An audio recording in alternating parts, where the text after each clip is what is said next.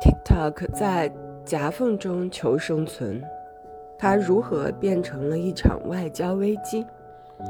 三月十日，嗯，是二零二二年的三月十日，白宫邀请三十位知名 TikTok 创作者开了一次 Zoom 会议，时任白宫新闻秘书的真普萨基。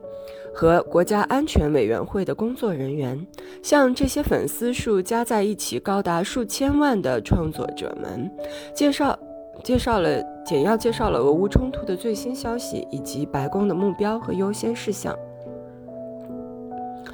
那段时间里，这款应用变得更受欢迎了。白宫数字战略负责人罗布·弗莱厄蒂向与会者表示：“我们认识到这是美国公众了解最新消息的一个至关重要的途径。”然而，与此同时，拜登政府已经就围绕这款应用的国家安全问题与字节跳动进行了一年多的谈判。事实上，组织了这场会议并向 TikTok 创作者介绍情况的白宫工作人员们，被禁止在他们的工作手机上下载这款应用。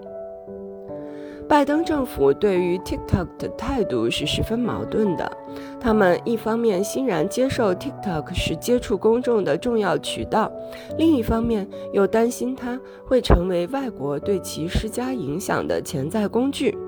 而这种矛盾的态度，也许恰好就是他们对 TikTok 带来的独特难题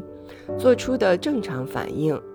似乎在一夜之间，TikTok 就成功地按照自己的形象气质，从上到下的重塑了美国文化，从媒体到音乐，从流行梗到明星，无所不包。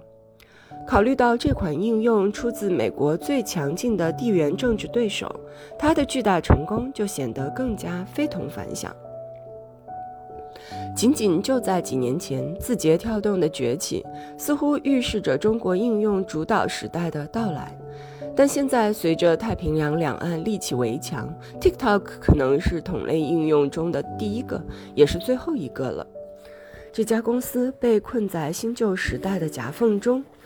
对美国来说，它太中国心了；对中国来说，它又太美国化了。